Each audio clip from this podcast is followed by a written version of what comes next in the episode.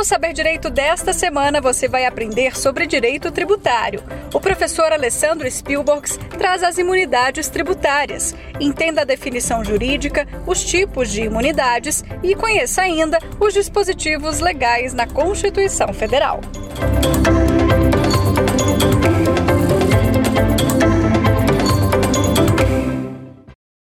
Olá, meu amigo, minha amiga, seja muito bem-vindo a mais um programa do Saber Direito, oferecido aqui pela TV Justiça.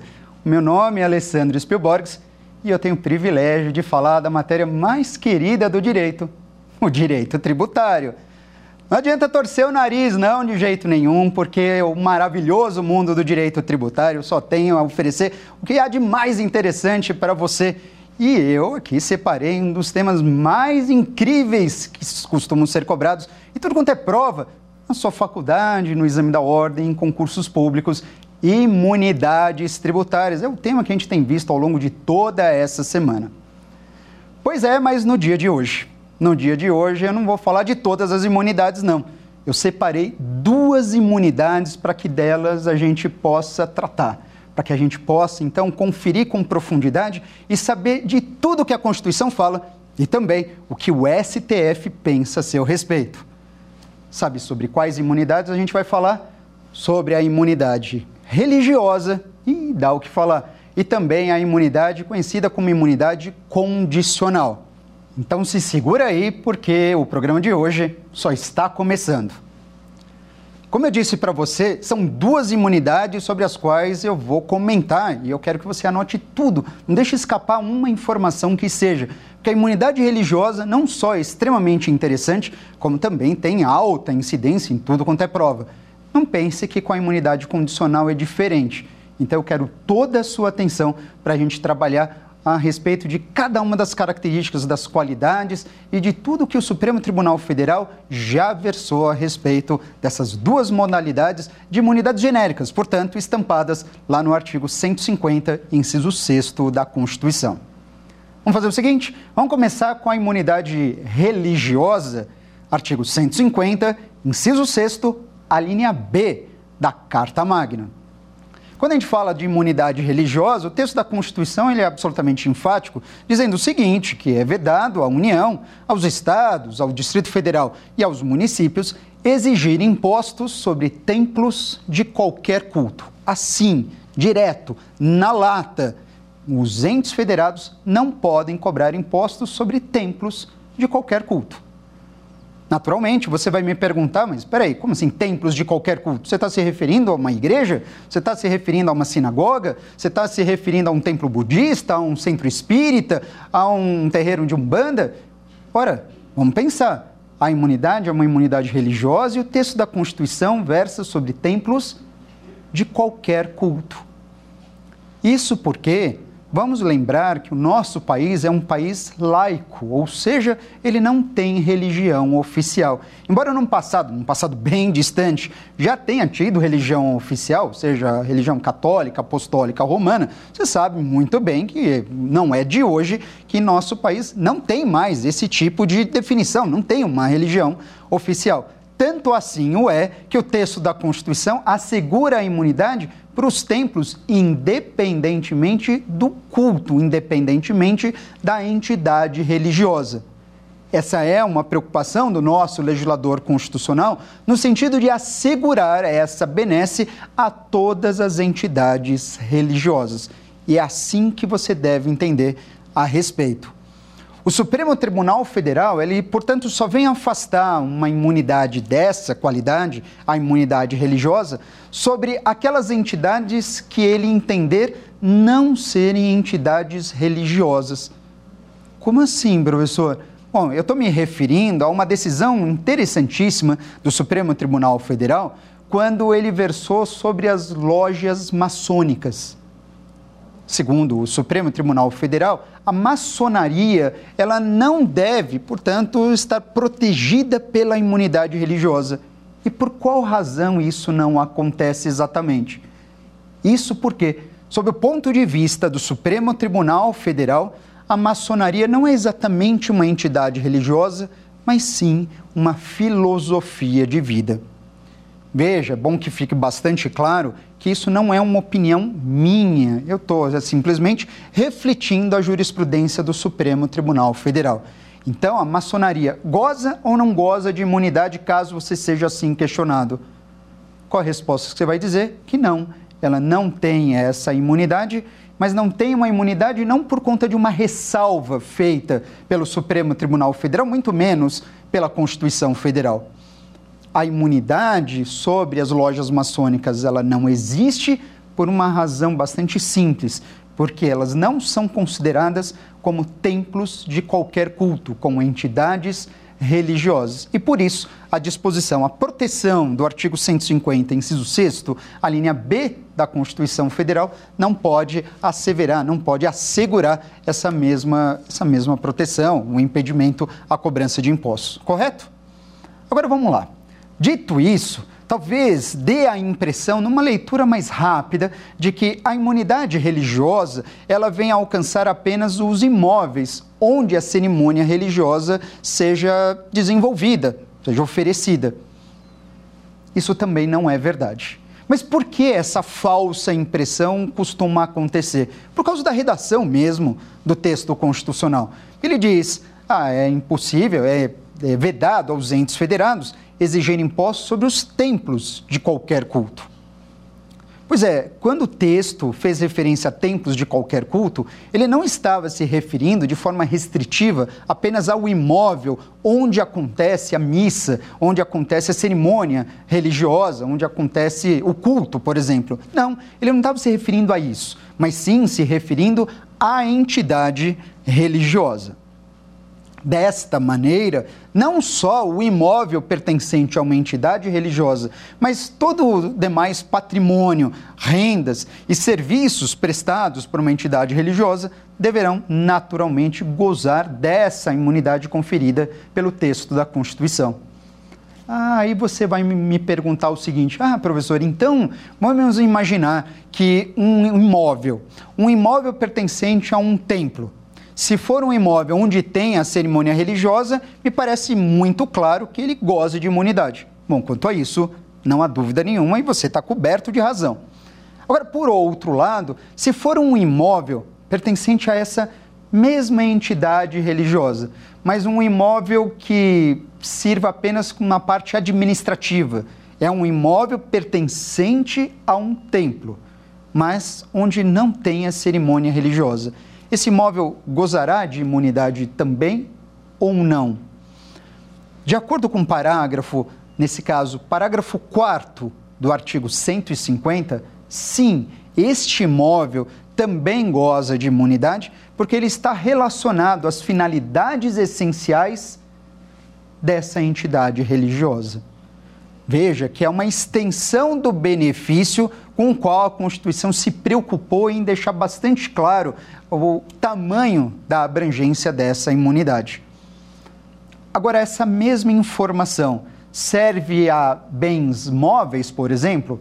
Se uma entidade religiosa adquirir uma pequena frota de veículos, veículos esses que sejam serviços, ser, eh, sejam cedidos aos padres, aos pastores, aos clérigos, por exemplo, esses veículos gozarão de imunidade em relação ao pagamento do IPVA? A resposta é afirmativa também. Mas espera aí, professor, quem está usando o veículo é o padre, é o pastor. Ele goza de imunidade? Não a pessoa física. A pessoa física não tem imunidade. E eu não estou dizendo que o automóvel adquirido por um padre, por um pastor, tem imunidade. Eu estou falando de um automóvel pertencente à entidade religiosa. É este bem de propriedade da igreja, da, do templo religioso, da entidade religiosa, que tem a imunidade prevista na Constituição. Pessoa física, padre, pastor, bispo, arcebispo, seja quem for, essas pessoas, ainda que intimamente relacionadas à entidade religiosa, essas pessoas não possuem imunidade. Está bem claro isso para você mesmo? Excelente. Agora, e quanto às rendas obtidas por uma entidade religiosa ou serviços por elas prestados? Gozarão de imunidade também? Ora, quanto a isso, não há dúvida nenhuma. o dízimo, as doações oferecidas, o dinheiro arrecadado pelas entidades religiosas igualmente estarão imunes. A União não vai cobrar o imposto de renda. Naturalmente, o imposto não deve ser cobrado desde que esse dinheiro seja replicado, seja utilizado a, em relação às suas finalidades essenciais, aplicado às finalidades essenciais desse templo religioso. Se for utilizado com outra finalidade que não seja essencial à igreja, ao templo, aí ele deveria ser tributado. O interessante é que nessa situação a jurisprudência ela tem algumas decisões bastante curiosas a esse respeito e que eu diria vem a favorecer o templo em vez do próprio ente federado. Professor, como assim? Misterioso esse seu, essa sua informação. A jurisprudência ela favorece o templo em detrimento do ente tributante? Exatamente. Existem algumas decisões por parte dos nossos tribunais que indicam que, caso um município, por exemplo, eh, entenda que um determinado imóvel, embora pertencente a uma entidade religiosa, não sirva à finalidade essencial e, portanto, pretenda, a respeito disso, cobrar o IPTU, cumpre a esse ente tributante provar que este imóvel não atende o disposto no parágrafo 4 do artigo 150. Ou seja, isso deixa bem claro para você que a jurisprudência é tendente à entidade religiosa em contrapartida ao ente tributante. Ou seja, segundo os nossos tribunais, cabe ao ente tributante, se ele entende que o tributo deve ser exigido, ele que deve comprovar que aquele imóvel, aquele bem, aquela renda não atinge, não, ah, nesse caso, observa a disposição do parágrafo 4 do artigo 150 da Constituição Federal. Isso é dado bastante interessante, mas é o que a gente passa a perceber ao longo de uma análise dos últimos anos por parte das decisões dos nossos tribunais. Bom, Seguindo então esse raciocínio sobre a entidade religiosa, outras perguntas acabam se fazendo muito interessantes e devemos perguntar mais a esse respeito, ou melhor, a gente precisa buscar as respostas inerentes a isso, também em relação à, à nossa jurisprudência. Isso porque o texto da Constituição Federal ele se concentra apenas em dois dispositivos quando fala da imunidade religiosa. O próprio 150, inciso 6 a linha B, que eu já havia comentado, que afasta essa imunidade sobre os templos de qualquer culto, e o outro dispositivo, o artigo 150, parágrafo 4 da nossa Constituição. A nossa jurisprudência, ela então já enfrentou várias situações um tanto quanto interessantes e que eu faço questão de retratar aqui para você quanto à imunidade religiosa como exemplo. Imagine, portanto, que uma igreja e eu já tive a oportunidade de trabalhar um exemplo nesse sentido com você. Imagine uma igreja, ela resolva, portanto, fazer uma grande reforma na, na sua, no seu principal templo. Uma grande reforma. Perfeito? E para isso ela contrata uma série de prestadores de serviço. Todos, cada qual desses prestadores de serviço são, portanto, contribuintes do ISS, como prestadores de serviços que são. Neste caso, a legislação ela atribui a responsabilidade pela retenção do ISS ao contratante do serviço, neste caso, a igreja. Sendo certo que, neste caso, surge a pergunta: poderia a igreja, como, como pessoa imune que é, ser responsável pela retenção do ISS devido nessa prestação de serviços? Ela pode ser responsabilizada por isso? Ela pode se tornar responsável por isso. Pela retenção do ISS, não há dúvida nenhuma. É uma responsabilidade por substituição e isso em nenhum momento vai confrontar com a imunidade inserida no artigo 150, inciso 6, a linha B da Constituição. E por que assim se dá?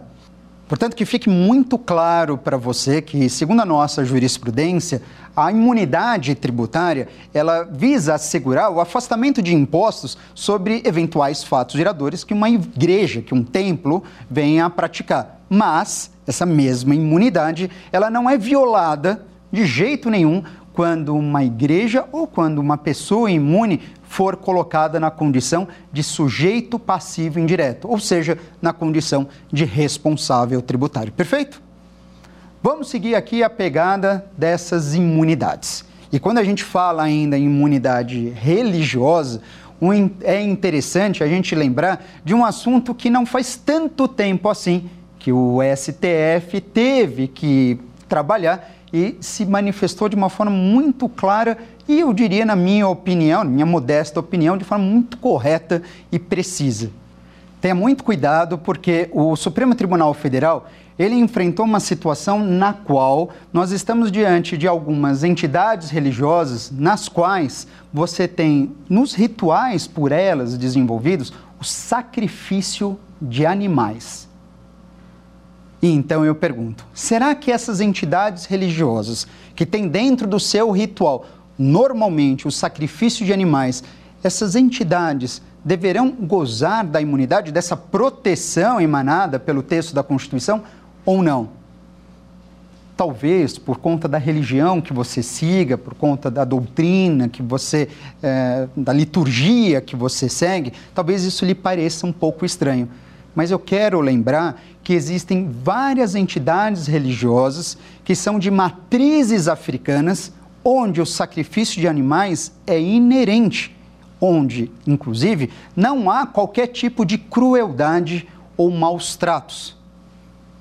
Casos muito emblemáticos nós temos aqui no país e basicamente são esses de matrizes africanas. O candomblé, por exemplo, para citar um exemplo apenas, você tem o sacrifício de animais.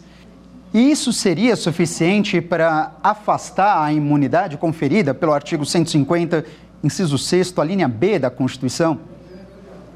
Certamente que não. E certamente que não, por quê? Porque o próprio Supremo Tribunal Federal reconheceu que o objetivo da imunidade religiosa é assegurar exatamente essa harmonia entre a grande variedade de religiões, de liturgias que nós temos no país, acima de tudo aquelas que fazem parte, na verdade, do berço da civilização brasileira, que é justamente de matrizes africanas, deixando bem claro que a imunidade deve ser mantida desde que não haja maus tratos ou qualquer tipo de dano, sacrifício a esses animais, maus tratos, crueldade a esses animais. Se assim não existir, então perfeito, a imunidade deve estar assegurada com toda certeza.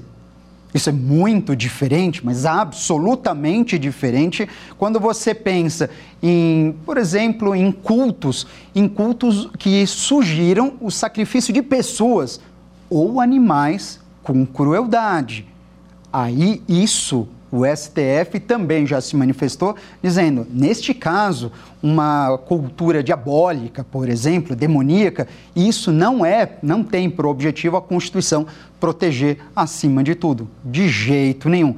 Nós estamos falando aqui de entidades religiosas onde no seu ritual tem o sacrifício de animais, mas não há em nenhum momento crueldade ou maus tratos. Fique muito atento a isso, embora não tenha súmula a esse respeito, a jurisprudência é muito clara no sentido de trabalhar e assegurar a imunidade, conforme eu comentei. Perfeito? Agora vamos lá. Como você bem sabe, nesse nosso encontro aqui, a intenção não é ficar restrito apenas à imunidade religiosa. Não mesmo. Eu quero trabalhar com uma outra imunidade. E qual imunidade que vem pela frente? Na sequência, a imunidade descrita no artigo 150, inciso 6, a linha C. Ou seja, a partir desse momento, a gente vai falar da imunidade condicional. Imunidade, repito, prevista no artigo 150, inciso 6, a linha C da Constituição. Nessa imunidade, você vai descobrir que é vedado à União, aos estados, ao Distrito Federal e aos municípios, da mesma maneira, instituir ou exigir impostos. Sobre quem? Nesse dispositivo, estará afastada a incidência de impostos sobre partidos políticos, sobre sindicatos, sobre entidades de assistência social e entidades educacionais. Mas cuidado! Cuidado, porque essa imunidade precisa ser trabalhada com mais, com mais detalhe, de uma forma mais particular. É preciso verificar se essas pessoas que eu citei todas estão imunes de forma bastante abrangente. E não é bem assim que acontece. Olha só, quando eu falo da imunidade condicional, primeiro que a gente já vai entender qual a razão dela ser assim denominada, imunidade condicional. Segundo, e é o que eu destaco nesse primeiro momento, é o fato de que ela protege quatro pessoas. Repito para você: partidos políticos, sindicatos, entidades de assistência social e entidades educacionais. Mas então eu lhe pergunto: qual partido político realmente goza de imunidade. Olha só onde eu vou me meter. A gente vai falar de política. Calma, mas política, estou falando de partido político. É só uma brincadeira aqui. Não vou falar, não vou me enveredar na política de jeito nenhum. Vou fazer, vou fazer juízo do direito aplicado, do direito tributário aplicado a partidos políticos. Pergunto para você, qual partido político dos que nós temos no país que não paga impostos. Qual partido político? Qual a sua resposta? Tá certo. Fala outro. Tá certo. Mais um. Tá certo também. Mas, professor, você escutou o que eu falei? Não importa qual partido político você falou. Se é um partido político com registro junto ao Tribunal Superior Eleitoral, então certamente esse partido político gozará de imunidade.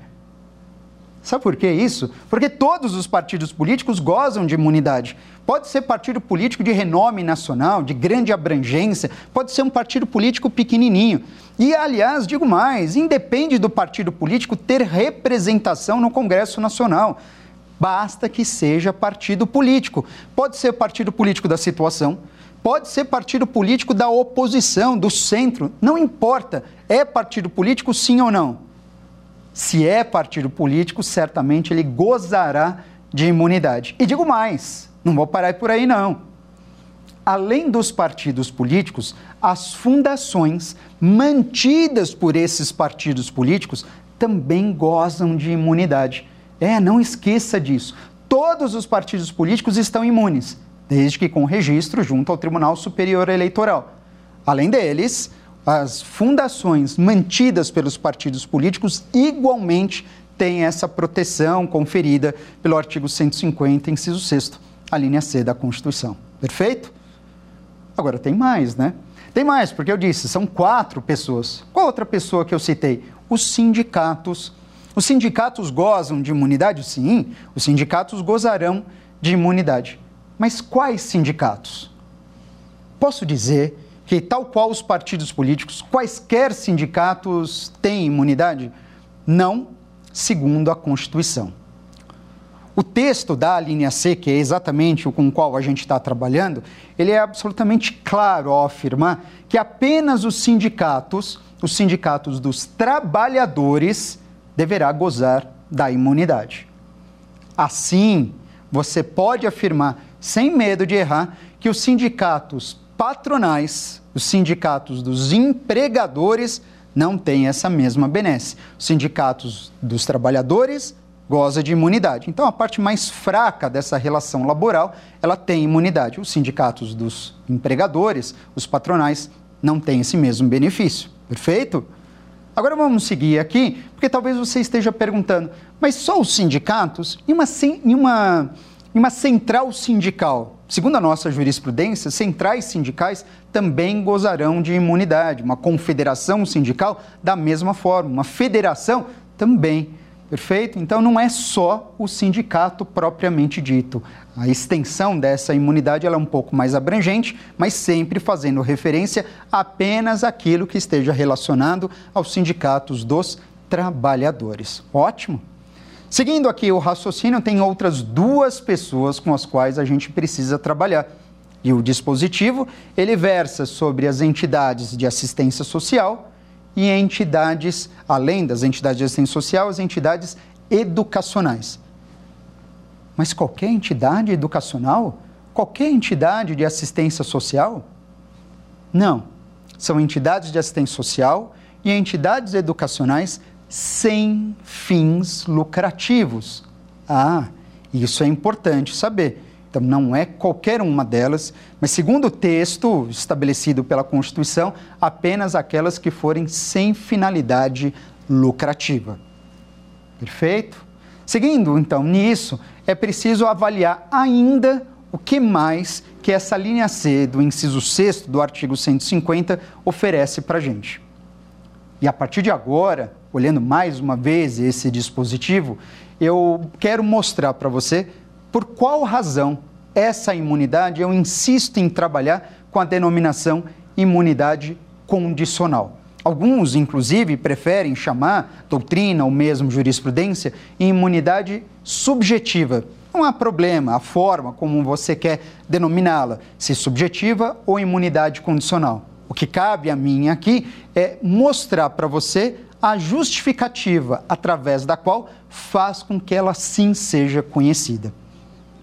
O mesmo dispositivo informa que essas pessoas que eu aqui trabalhei contigo são pessoas imunes desde que elas observem determinados requisitos estabelecidos em lei.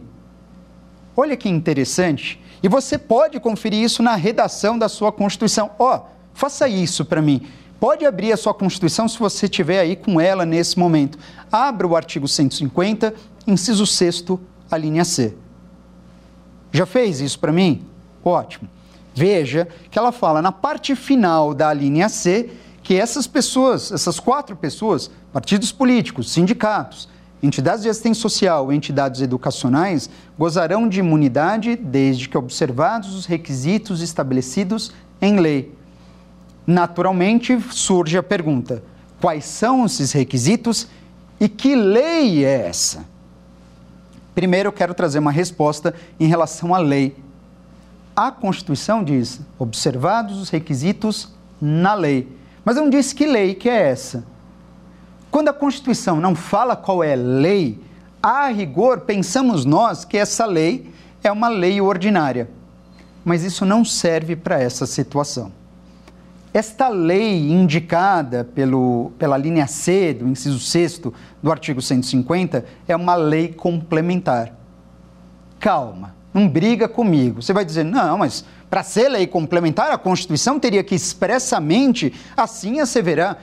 E ela não fala lei complementar aí, professor, está dizendo apenas lei. Então seria lei ordinária. Calma, eu vou repetir para você. Essa lei indicada é lei complementar. E é lei complementar não por conta desse dispositivo. É lei complementar por força do que está estabelecido lá no artigo 146, inciso 1 da Constituição Federal. Aliás, inciso 2 da Constituição Federal, fique atento nesses dois dispositivos. Olha só, a Constituição, ela informa que cabe à lei complementar, artigo 146, é o caput da lei complementar. Cabe à lei complementar regular as limitações constitucionais ao poder de tributar. É isso. Se cabe à lei complementar regular as limitações constitucionais ao poder de tributar, Logo você vai me perguntar, oh, mas então, tudo bem, isso é responsabilidade da lei complementar. Mas quais são essas limitações ao poder de tributar? Essas limitações é algo com o qual eu já tive a oportunidade de comentar com você ao longo dessa semana, nos primeiros encontros. O sistema tributário nacional, quando ele abre o tópico limitações ao poder de tributar, no fundo, no fundo, ele está versando sobre princípios e sobre imunidades. Você escutou? Princípios e imunidades. E nesse caso, a gente está falando do quê? De imunidade. Tudo bem, a gente está falando de uma imunidade da linha C do inciso 6 do artigo 150, que é chamada imunidade condicional. Mas a imunidade não é uma limitação ao poder de tributar? É. E se cabe à lei complementar regular uma limitação ao poder de tributar e a imunidade é um exemplo claro disso, então fica evidente que os requisitos exigidos pela essa linha C do inciso 6 do artigo 150 é uma lei complementar. Tudo bem que você vai me perguntar, que lei complementar é essa? Você vai me perguntar quem faz as vezes dessa lei complementar e eu já vou dizer para você. Essa lei complementar, quem faz o papel dessa lei complementar é ele, o Código Tributário Nacional. Sim, o CTN. O CTN? Mas o Código Tributário Nacional é uma lei complementar? Calma, calma. Peraí. É preciso cautela para trabalhar com isso. E vale o apontamento aqui. O CTN, a rigor, ele não é uma lei complementar. O CTN, ele é uma lei ordinária. Ele é uma lei ordinária, mas ele tem força de lei complementar. CTN, perfeito? Se é assim, então o CTN, no seu artigo 14, ele confere para a gente quais são esses requisitos. Ah, ele faz isso? Faz. Faz mesmo, sem sombra de dúvida. E o que, que eu encontro no artigo 14 do CTN? Três condições, ou se você preferir, três requisitos que devem ser observados para que as pessoas catalogadas no artigo 150, inciso 6, venham a efetivamente gozar dessa imunidade. Professor, então, por favor, diga aí, não economize essa informação, quais são essas condições? Você marcou aí, são três. Vamos a elas? Primeira condição: essas pessoas, para gozarem de imunidade, primeiro e antes de mais nada, não podem ter fins lucrativos. O texto do CTN diz: elas não podem distribuir o lucro. Primeira condição. Segunda condição: essas pessoas, ainda que tenham eventualmente receita, e que certamente isso se fará necessário para o seu sustento, para a sua manutenção, todo esse dinheiro deve ser aplicado integralmente aqui no país. Segunda condição. E a terceira condição? A terceira condição é que, apesar da imunidade prevista, essas pessoas continuam sujeitas a obrigações acessórias. Para ser mais exato, continuam sujeitas a manter livros contábeis devidamente preenchidos, livros contábeis que precisam cumprir com as suas, uh, com as suas obrigações perfeito? Justamente para demonstrar se essas pessoas de fato têm finalidade lucrativa ou não. Desta maneira, esses três requisitos indicados no artigo 14 precisam ser todos eles observados para que a imunidade seja de fato utilizada. E ainda que possa dar uma impressão de que esses requisitos só deveriam ser atendidos por entidades de assistência social ou entidades educacionais, isso não é verdade. O Supremo Tribunal Federal já deixou muito claro que a imunidade que a gente tem no 150, inciso 6, a linha C, é uma imunidade não autoaplicável. Ou seja, é uma imunidade que só será gozada se as pessoas, todas elas, as quatro pessoas lá inseridas, observarem as três condições previstas no artigo 14 do CTN. Então é isso mesmo que você está imaginando. Quer dizer, essas três condições precisam ser observadas pelas entidades de assistência social, sem sombra de dúvida. Mas também pelas entidades educacionais? Claro que sim. Professor, mas então, partidos políticos e sindicatos dos trabalhadores também precisam observar essas disposições do artigo 14? Também precisam observar, com toda certeza. Ah, agora está ficando cada vez mais claro aqui. Mas não pense você que essas informações sobre a imunidade condicional se, se findam nessa informação. Muito pelo contrário. A gente tem um outro dispositivo que precisa ser trabalhado. Curiosamente, é um dispositivo que eu já falei quando trabalhávamos com a imunidade religiosa.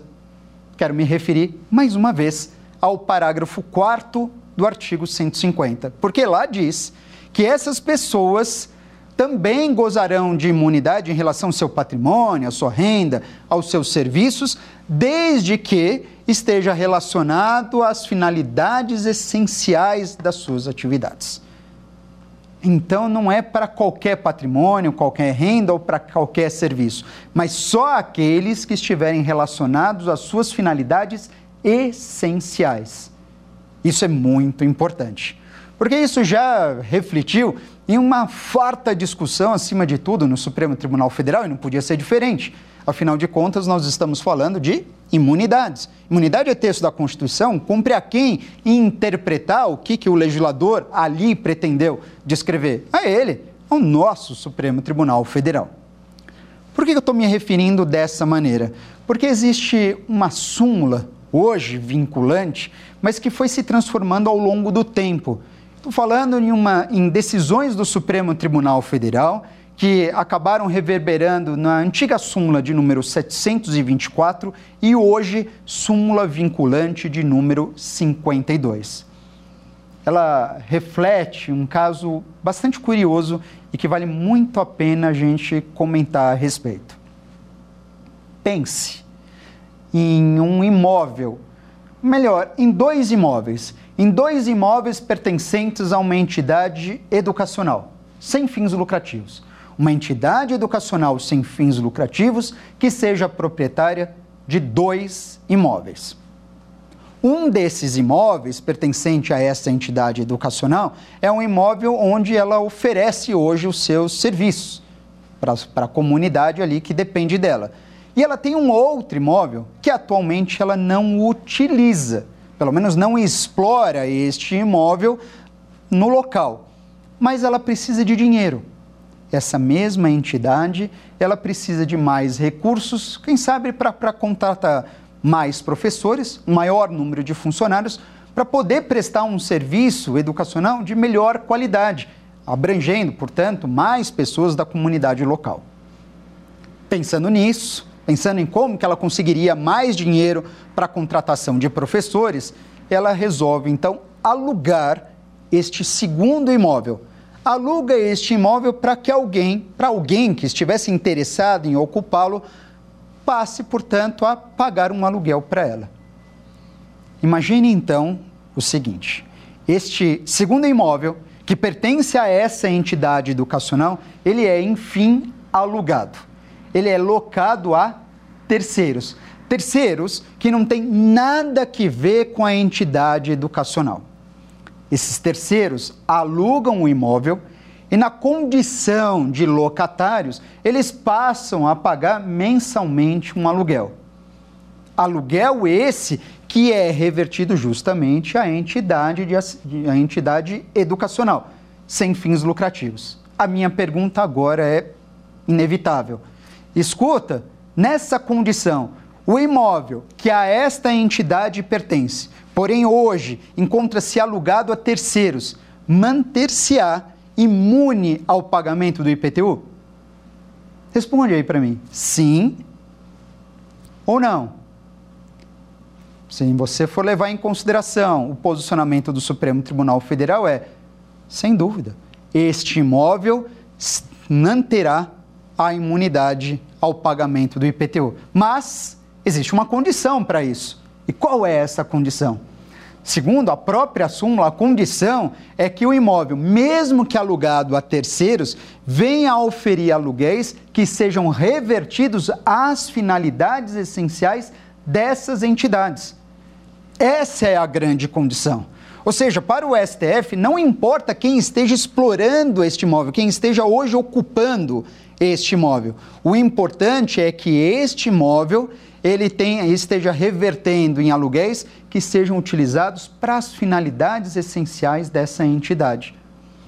Lembra que no meu exemplo eu disse que o objetivo da, da locação deste imóvel era justamente para conseguir recursos extras para a contratação de um maior número de funcionários, um maior número de professores. E ora, você há de convir comigo que, neste caso, professores refletem ou não as finalidades essenciais dessa entidade? Para com toda certeza. Então, é para que nesta condição o imóvel se mantenha imune com toda certeza. Agora veja, eu quero que fique muito claro para você que esse exemplo que eu trouxe para a entidade de uma entidade educacional sem fim lucrativo, alugando um imóvel a terceiro, é um exemplo que poderia ser replicado a uma entidade de assistência social sem fins lucrativos, mas igualmente para um partido político e também para um sindicato. Ou seja, para que não fique qualquer tipo de margem à dúvida, a súmula vinculante de número 52 se aplica a quaisquer das quatro pessoas inseridas no 150, inciso 6, a linha C. Qualquer uma dessas quatro pessoas, o partido político alugando um imóvel a terceiro, um sindicato alugando um imóvel a terceiro, uma entidade de assistência social alugando um imóvel a terceiro, uma entidade educacional alugando um imóvel a terceiro, se os aluguéis auferidos nessas condições forem revertidos às finalidades essenciais dessas pessoas, então você já sabe, haverá ou não a imunidade? Será mantida ou não a imunidade? Resposta: sem sombra de dúvida, assegura-se a imunidade e não há hoje margem se pensar de forma diferente, tanto assim o é que nós temos isso registrado na súmula vinculante de número 52. Ainda versando sobre imunidade condicional, existe muita coisa interessante para comentar. Eu queria retratar o exemplo contrário a esse inverso a esse para que você pense mais a esse respeito e eu já vou responder para você. Que, que exemplo inverso? Imagine, e eu vou trocar aqui, vamos pensar numa entidade de assistência social. Imagine uma entidade de assistência social sem fins lucrativos, correto? Mas uma entidade de assistência social que existe de direito, ou seja, ela foi registrada, mas é uma entidade pequenininha, é uma entidade de assistência social que não tem finalidade lucrativa realmente, porém é uma entidade que ainda não tem patrimônio próprio, mas quer iniciar suas atividades. Pense que numa entidade como essa, como ela ainda não tem um patrimônio próprio, ela precisa, por outro lado, ter um local para sua administração e começar a desenvolver as suas atividades. E essa entidade de assistência social sem fins lucrativos resolve ela alugar um imóvel de um terceiro. Percebe que é o exemplo inverso? Agora, a entidade de assistência social, ela é a locatária de um imóvel que é de sua propriedade. Um imóvel que é seu. Você que me assiste é dono deste imóvel. Você é a proprietária. Você é o proprietário deste imóvel e quem alugou o seu imóvel para ele ocupá-lo é uma entidade de assistência social sem fins lucrativos. A minha pergunta é: normalmente, num contrato de locação, cumpre ao locatário pagar o IPTU, sim ou não? Verdade. Invariavelmente, no contrato de locação, sempre vai ter uma cláusula indicando que cabe ao locatário o pagamento, entre, além do aluguel, naturalmente, também do IPTU.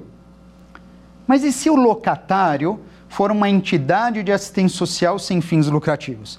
E se o locatário for uma entidade educacional sem fins lucrativos? E se o locatário for um sindicato dos trabalhadores? E se o locatário for um partido político? E se o locatário for qualquer uma dessas quatro pessoas? Essa cláusula prevista no contrato será válida? Será que a imunidade poderá ser invocada como forma de afastar a incidência do IPTU? E aí? Essa cláusula é válida ou não é? A cláusula do contrato, ela é válida ou não? Claro que é. Mas, professor, se a cláusula é válida, então você está dizendo que a entidade educacional locatária ou que a entidade educacional locatária estará sujeita ao pagamento do IPTU? É isso que eu estou dizendo. Mas isso não viola o texto da Constituição Federal? Não. Mas por que não? Porque você não tem um ferimento à imunidade. Mas como não tem um ferimento à imunidade se a partir desse contrato essa entidade será obrigada a pagar o IPTU e a imunidade diz que ela não paga nenhum imposto, não só os municipais, mas nenhum estadual e nenhum federal. Calma, cuidado para não confundir as situações. Nessa condição que eu estou dizendo, essa entidade, ela figura como locatária, não como contribuinte do IPTU. Ela é obrigada a pagar o IPTU por força contratual. Mas quem é o contribuinte desse imposto? O proprietário. E quem que é o proprietário não é você? Você é o proprietário, você é a proprietária. Caso a entidade deixe de pagar, o fisco, quando for cobrar esse IPTU, vai cobrar de quem? Da entidade ou de você, proprietário? De você, o proprietário. Então veja que nesse segundo exemplo, quando uma entidade de assistência social ou uma entidade educacional sem fins lucrativos, ou mesmo um partido político, ou mesmo um sindicato, figurarem na condição de locatários, eles não poderão alegar a imunidade estabelecida pela Constituição para se furtarem do cumprimento dessa cláusula contratual. O máximo que pode acontecer em situações como essas é você observar a lei do município onde essa operação acontece e verificar se o município confere eventualmente uma isenção ao, ao pagamento do IPTU, desde que o locatário seja qualquer uma dessas pessoas que eu comentei. Mas veja, aí é outra história. Se essas pessoas figurarem como locatários, elas só serão dispensadas do pagamento do IPTU caso exista lei municipal dispensando esse recolhimento, quando será uma isenção. Por outro lado, se essas pessoas forem as proprietárias do imóvel e alugarem a terceiros, o pagamento do IPTU não acontece, mas por força do quê? De uma isenção ou de uma imunidade? Muito bem, por força de uma imunidade tributária. Com isso, então, eu tive a oportunidade aqui de trabalhar com duas das imunidades mais famosas que estão inseridas lá no artigo 150, inciso 6, a imunidade religiosa e a imunidade condicional. O que, que você acha da gente conferir essas informações em três questões que eu selecionei para você? Vamos juntos? Está preparado para isso? Porque eu estou pronto. Confere comigo na tela. Vem cá.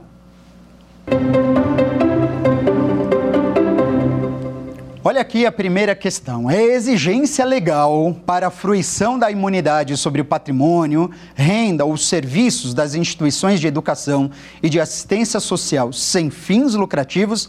Letra A utilizarem o seu patrimônio diretamente nas suas atividades finalísticas, não sendo admitido o seu aluguel a terceiros. Letra B. Não distribuírem qualquer parcela de seu patrimônio ou de suas rendas a qualquer título. Letra C. Aplicarem integralmente os seus recursos na manutenção dos seus objetivos institucionais, ainda que em países estrangeiros, quando se tratar de organização com atuação transnacional. Ou letra D manterem, no mínimo, controle permanente de estoque e utilizarem método de custeio por atividades para as mercadorias eventualmente vendidas.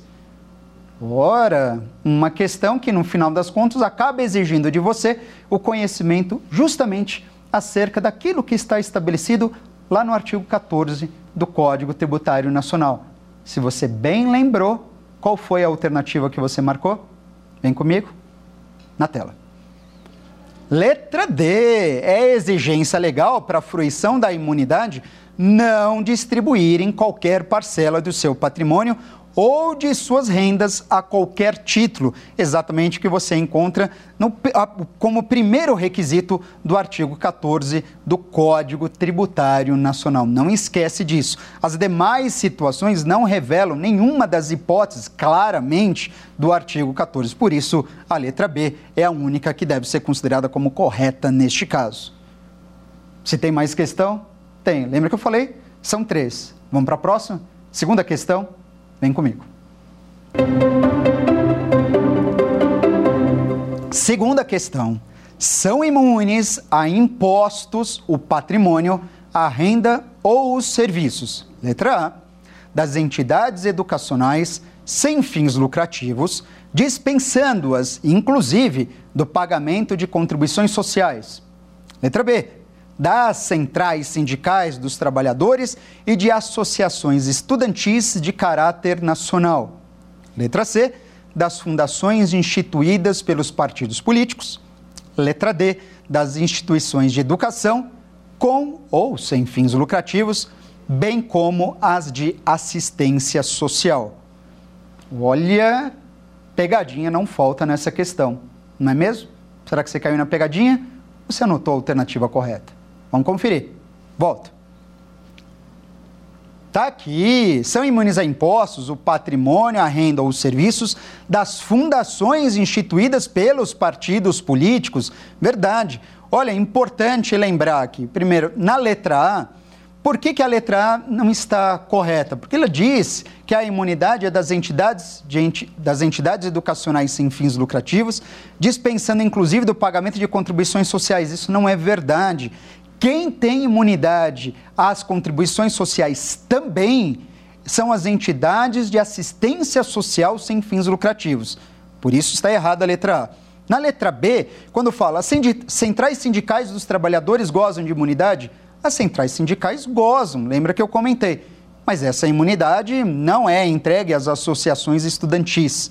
E na letra D, quando ele informa, ah, a imunidade também alcança instituições de educação. É verdade. Com ou sem fins lucrativos, pode parar.